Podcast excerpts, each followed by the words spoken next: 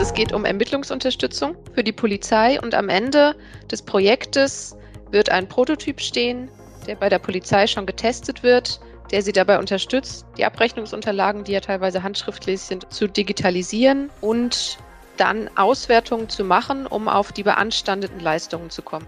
Es geht ja um Betrugssachverhalte, die brauchen also eine Schadenssumme. Und dafür muss man rauskriegen, welche Leistungen sind zu beanstanden, also welche sind eben falsch abgerechnet worden. We Know How. Ein Podcast der Fraunhofer Gesellschaft. Herzlich willkommen zum Fraunhofer Podcast. Mein Name ist Viktor Deleski und heute geht es um Verbrechensaufklärung. Allerdings sprechen wir nicht über Kapitalverbrechen, sondern es geht um Wirtschaftskriminalität. Genauer um die Aufklärung von Betrugsfällen in der Pflegebranche mit Hilfe von künstlicher Intelligenz und maschinellem Lernen. Pflegerinnen und Pfleger, sei es in Pflegeeinrichtungen, Krankenhäusern oder bei mobilen Pflegediensten, leisten Übermenschliches und es sollte hier keine Branche unter Generalverdacht gestellt werden. Dennoch es gibt Fälle von organisiertem Betrug, die nicht nur dem Ansehen der Branche, dem Gesundheitssystem und somit uns allen als Beitragszahler schaden, sie schaden vor allem den bedürftigen, auf Pflege angewiesenen Menschen. Die Aufklärung ist Sache der Polizei und Staatsanwaltschaft und diese wird nun unterstützt durch meine heutigen Gesprächspartnerinnen und ihre Teams am Fraunhofer Institut für Techno- und Wirtschaftsmathematik ITWM in Kaiserslautern.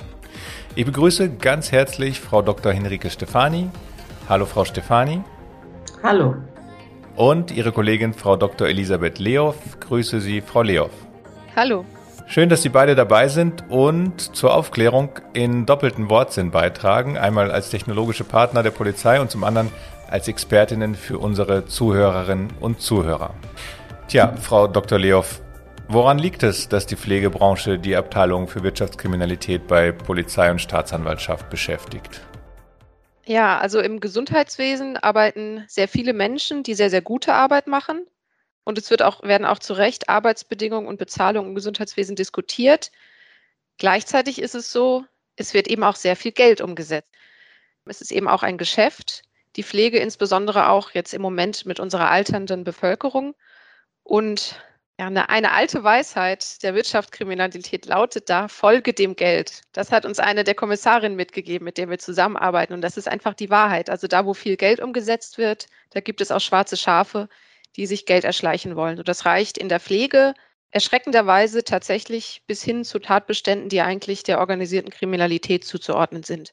Ähm, das klingt ja erschreckend. Ich hätte gedacht, dass es eher um einzelne Dienste geht, die versuchen, die schlechten finanziellen Rahmenbedingungen etwas, sage ich mal, kreativ aufzubessern, aber gleich organisierte Kriminalität? Ja, also es gibt beides. Es gibt definitiv beides. Es gab auch große Verfahren eben im Bereich der organisierten Kriminalität. Das ist jetzt aber nicht unbedingt das, womit wir uns beschäftigen, sondern wir beschäftigen uns in gewisser Weise mit den Pflegediensten, die in ihrer Abrechnung ähm, auf auffällige Weise frisieren, sozusagen. Die Polizei ist ja eine Strafverfolgungsbehörde. Das heißt, es muss eine Strafe vorliegen, beziehungsweise müssen hinreichende Hinweise auf eine Straftat vorliegen.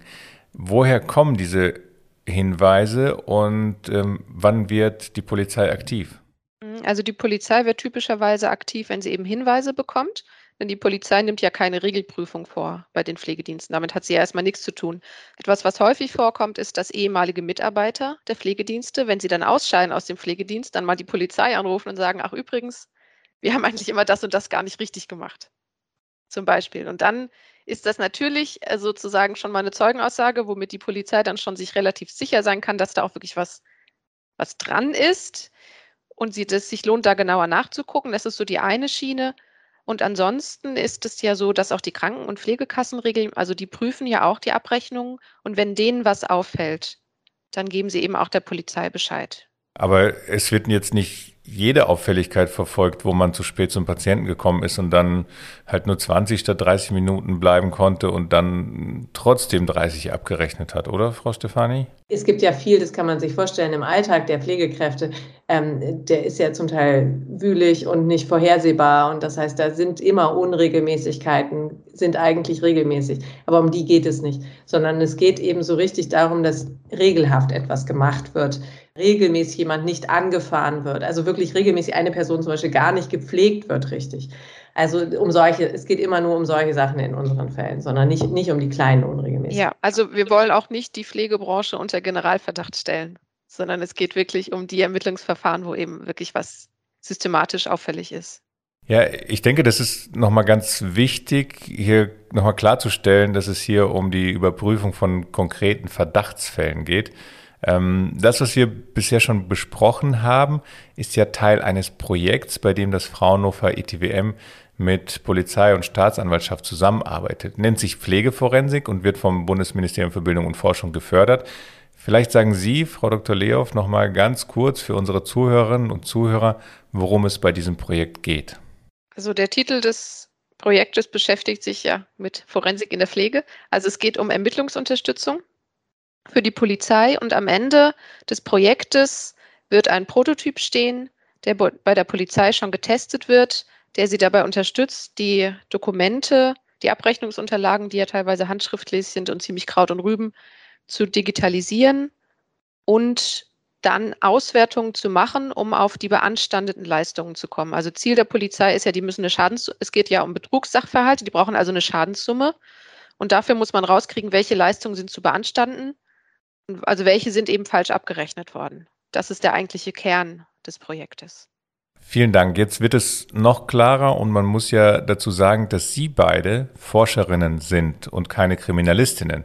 Sie, Dr. Stefani, sind stellvertretende Abteilungsleiterin Bildverarbeitung und Dr. Leof ist stellvertretende Abteilungsleiterin Finanzmathematik. Wie bringen Sie Ihre Kompetenzen in das Projekt Pflegeforensik ein? Zum Beispiel Bildverarbeitung, Frau Dr. Stefani. Ähm, naja, die in, in der Pflegebranche, gerade in der ambulanten Pflege, ist es noch relativ üblich, viel mit handschriftlichen beziehungsweise individuellen ähm, Excel- und Word-Dokumenten, die dann handschriftlich äh, ähm, abgezeichnet werden, gearbeitet wird. Das heißt, das sind keine Formulare und es ist eben auch nicht vollautomatisiert. Die Überprüfung von diesen ganz vielen kleinen Einzelleistungen, die ja ein Pflegedienst jeden Tag ähm, leistet, das sind ja wirklich, äh, man fährt einen Patienten an und bei diesem einen Patienten macht man dann eben fünf Minuten Medikamentengabe, äh, einmal waschen, einmal, also das sind ja ganz viele kleine Leistungen und das kann man sich dann vorstellen über den ganzen Pflegedienst, das sind sehr viele Leistungen. Und das wird dann alles in Tabellen eingetragen und abgezeichnet und mit Uhrzeit und so weiter. Das heißt, ähm, wir haben hier viele Dokumente, die derzeit noch von den Krankenkassen beziehungsweise dann eben von der Kriminalpolizei, mit denen wir zusammenarbeiten, im Prinzip händisch in Excel-Dateien übertragen werden. Und das ist einfach wahnsinnig viel Arbeit, die im Prinzip gar nicht geleistet werden kann. Das heißt, es geht äh, zum Beispiel, wenn es jetzt einen Pflegedienst gibt, der wo, wo die eigentlich die Kriminalpolizei weiß, dass sie systematischen Betrug gefunden haben, müssen die sich trotzdem beschränken auf ein paar Monate ähm, des, äh, der, der Analyse der Daten, weil es sonst einfach zu viel wird. Das ist nicht machbar. Und da möchten wir eben unterstützen, dass das ähm, automatisch diese Dokumente analysiert werden. Deswegen komme ich als Bildverarbeiterin ins Spiel, also oder meine Abteilung, die da eben mit äh, Methoden der künstlichen Intelligenz ähm, diese, Dat äh, diese ähm, Dokumente digitalisiert und dann übergeben wir das im Prinzip an die Abteilung von Frau Dr. Leow und die ähm, machen dann die finale Analyse, was da, also ob das alles so mit rechten Dingen zugeht. Und, und wie machen Sie das, äh, Frau Dr. Leow? Also wir beschäftigen uns dann eigentlich damit, die Dokumente, die waren ja vorher auf Papier nachdem Henrike mit Ihnen durch ist, sozusagen, sind sie dann echt digitalisiert. Also nicht nur digitalisiert im Sinne von eingescannt und jetzt haben wir ein PDF, wo alles draufsteht, sondern wirklich echt digitalisiert in der Datenbank. Und dann können wir die verschiedenen Dokumententypen zusammenspielen. Wir haben sozusagen verschiedene Informationsflüsse und nur im Zusammenspiel von diesen verschiedenen Informationsflüssen kann man dann die Auffälligkeit sehen. Also zum Beispiel auf dem Leistungsnachweis steht, diese Pflegekraft hat an diesem Tag um die Uhrzeit diese Leistung abgezeichnet. Und dann schaue ich mir den Turnplan an von dieser Pflegekraft für diesen Tag. Und da steht, die, steht diese Station gar nicht drauf, zum Beispiel. Oder auf dem Leistungsnachweis sind acht Leistungen abgezeichnet und auf dem Turnplan ist nur ein ganz kurzer Einsatz gelistet. Und dann kann ich sehen, das passt irgendwie nicht zusammen. Sie sagen, Zitat, dann kann ich sehen. Ähm, wer ist in diesem Fall das Ich? Müssen das Menschen machen oder ist es dann. Das macht unsere Software. KI? Ja. Und ohne Software müssten das die Polizistinnen händisch machen, richtig? Deswegen sind diese ähm, Polizistinnen, mit denen wir da zusammenarbeiten, für uns so eine wertvolle Ressource, weil die uns natürlich eigentlich sagen, wie sie ermitteln. Ja, also was eigentlich die Tatbestände sind. Ne? Also genau. was die Fragen sind, die sie, die, die beantworten wollen, damit wir das so umsetzen können, dass wir dann eine Software haben, die eben genau diese Fragen beantwortet. Denn es geht hier nicht um KI, um KI zu machen. Wir wollen die nicht einfach nur so digitalisieren, diese Dokumente, sondern es geht eben darum, tatsächlich einen, einen, einen echten User äh, das Leben zu erleichtern. Ne? Die sind natürlich die Experten in diesem in diesem Ermittlungsbereich. Und auch die müssen wir dann hören, wie die arbeiten und was, was, die, was realistisch ist und was typische Tatbestände sind. Und die haben auch ähm, tatsächlich bei der Polizei gibt es jetzt ähm, Menschen, die eben, also Frauen, die in Pflegediensten vorher gearbeitet haben, die in diesem Projekt unterstützen. Und das ist natürlich auch super wertvoll, weil die die ganzen ähm, Abläufe und Gründe zum Teil, warum Sachen auf eine bestimmte Art ähm, abgezeichnet oder äh, geplant werden, kennen.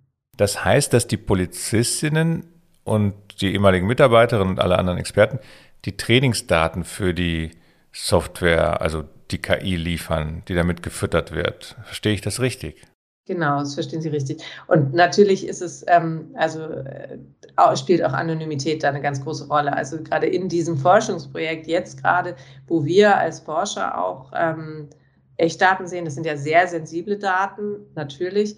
Ähm, die sind äh, anonymisiert und zu einem späteren Zeitpunkt, wenn es um Echtdaten geht, dann wird, wird das auch alles tatsächlich zur Polizei transferiert, sodass der, der Server da dann steht und die Polizei selber nachtrainieren kann. Und auch innerhalb der Polizei gibt es dann natürlich also richtig ähm, Rechte-Management. Das kann auch dann nicht immer jeder machen, sondern also das ist auch etwas, was eben gerade die ähm, Kollegen von Frau Dr. Leow äh, beachten bei diesem ganzen Aufsetzen, dass das rechte Management auch stimmt, damit nicht äh, unbefugter Zugriff auf diese hochsensiblen Gesundheitsdaten besteht.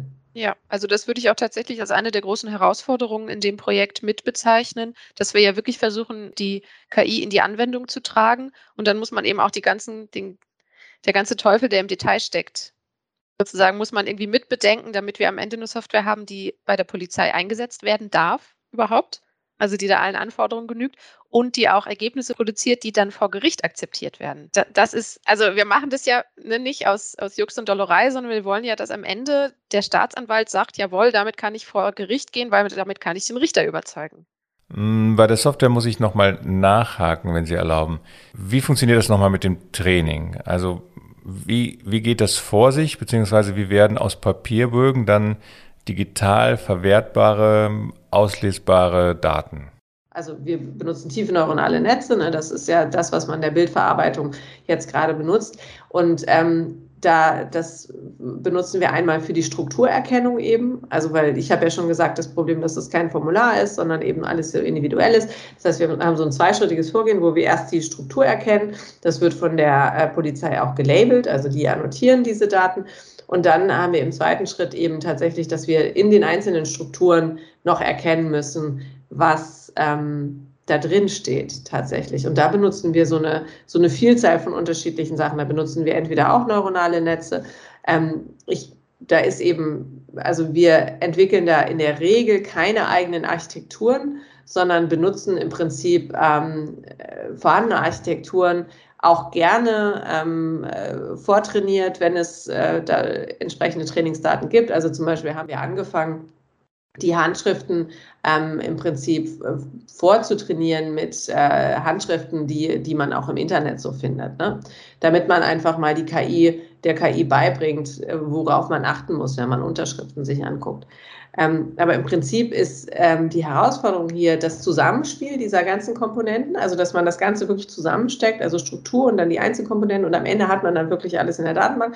Und dann ist auch noch eine Herausforderung, ähm, den Benutzer zu befähigen, selber zu annotieren. Wir wollen, und das machen wir eben jetzt auch schon, das so aufbereiten, dass das eben tatsächlich die Polizisten selber machen können. Und das sollen sie dann am Ende natürlich auch in einem nicht so großen Maße machen müssen dass wir da eben gucken, wo können wir den Aufwand für den Benutzer möglichst minimieren Und wie stellen wir das, was er dann doch noch machen muss, an KI trainieren? Ähm, wie bereiten wir das so auf, dass das auch wirklich für, für im Prinzip jeden geht? Und dass man da nicht eben KI-Experte sein muss für. Und das ist, denke ich, in vielen ähm, KI-Anwendungen ist das eigentlich ähm, das, wo man, also womit man sich jetzt beschäftigen muss, dass man eben wirklich guckt, dass die Leute, die das Domänewissen haben, selber mit der KI arbeiten können. Ähm, der letzte Satz ist sicher von zentraler Bedeutung, nicht nur in Ihrem Projekt, sondern, wie Sie auch sagten, wenn es darum geht, KI in der Breite in die Anwendung zu bringen und dem Nutzer die Möglichkeit zu geben, mit der KI zu arbeiten, mit ihr zu interagieren, das heißt, sie selbst weiterzuentwickeln. Ich möchte noch mal auf etwas kommen, was davor gesagt wurde, Stichwort Gerichtsverhandlung. Da muss ja auf den ersten Blick erkennbar sein, was die KI herausgefunden hat, ohne großes Wissen von neuronalen Netzwerken und, der, und, und dergleichen zu haben. Wie wird das nachvollziehbar aufbereitet, Frau Stefani? Da es ja im Prinzip Dokumente sind, die ähm, die äh, schon in einer, zum Beispiel ein A4-Dokument, das in irgendeiner ähm, Form auch äh, anschaubar ist, kann man da eine digitale, also versuchen wir eine möglichst ähnliche digitale Version als Output der ähm, von unserem KI-Lernen, äh, zum Beispiel von Handschriften und so zu machen, wo man dann wirklich im Einzelfall, wo ein ähm, Richter sich das anschauen kann, ein Dokument versus das digitalisierte Dokument also so löst man das dann. Oder wenn man sagt, schafft er es denn, werden denn ähm, Unterschriften zuverlässig immer richtig ähm, klassifiziert, wäre es eben denkbar, dass man sagt, also das ist jetzt in der Zukunft in der Planung, dass wir, dass man sagt, ja, okay, wir ähm, bieten die Möglichkeit, dass Leute stichprobenartig sich das angucken können. Also stichprobenartig sagen können, ich möchte jetzt alle Unterschriften, die, ähm, die das Kürzel HK haben und als Mensch kann man dann eben das gut nachvollziehen. Okay, die sehen wirklich alle gleich aus. Das ist jetzt richtig. Also man kann ja nur mit den Sachen vor Gericht gehen, die man auch wirklich zweifelsfrei nachweisen kann. Und nicht, wo jetzt ein, ein KI-Algorithmus gesagt hat, oh, das kommt mir komisch vor. Ne? Das reicht ja Gott sei Dank doch nicht in Deutschland. Und wir haben in dem Projekt ja auch den Vorteil, dass wir nicht nur die Polizei zur Unterstützung haben, sondern auch die Generalstaatsanwaltschaft in Dresden. Die bringt noch die Staatsanwaltperspektive rein und die können dann halt relativ gut auch sagen, ähm, was, was sie brauchen würden, um damit vor Gericht zu gehen, sozusagen. Ich nehme also mit, die KI verurteilt nicht, sondern unterstützt bei einer effizienteren Ermittlung und bei der Aufbereitung der Beweise. Und das wird immer von Menschen geprüft dann.